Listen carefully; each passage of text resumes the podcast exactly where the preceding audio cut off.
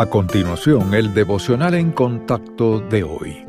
La lectura bíblica de hoy comienza en el versículo 18 de Juan, capítulo 5.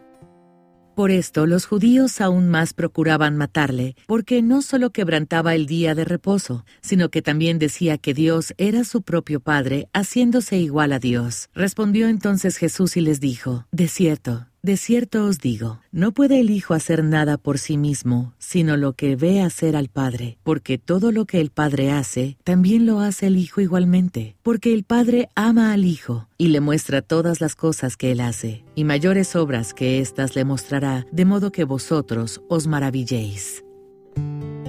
Dios recibe una variedad de nombres en la Biblia y cada uno de ellos arroja luz sobre un aspecto de su naturaleza. Al referirse a él, el Señor Jesús elegía a menudo el título de Padre. Aunque este nombre de Dios se utiliza en el Antiguo Testamento, vemos que su uso aumenta exponencialmente en el Nuevo Testamento. Muchos de los nombres de Dios hablan de sus maravillosos atributos que lo diferencian de los seres que creó, pero lo que tiene de singular Padre es que transmite afecto. El Señor Jesús utilizó ese nombre no solo porque era el Hijo de Dios, sino también para comunicar que Dios es un Padre para todos los que creen en Cristo. A lo largo de su tiempo en la tierra, el Señor reveló con su ejemplo cómo era este tipo de relación estrecha. Dependía del todo de su Padre para recibir dirección, poder y provisión cada día y cumplía obedientemente cada instrucción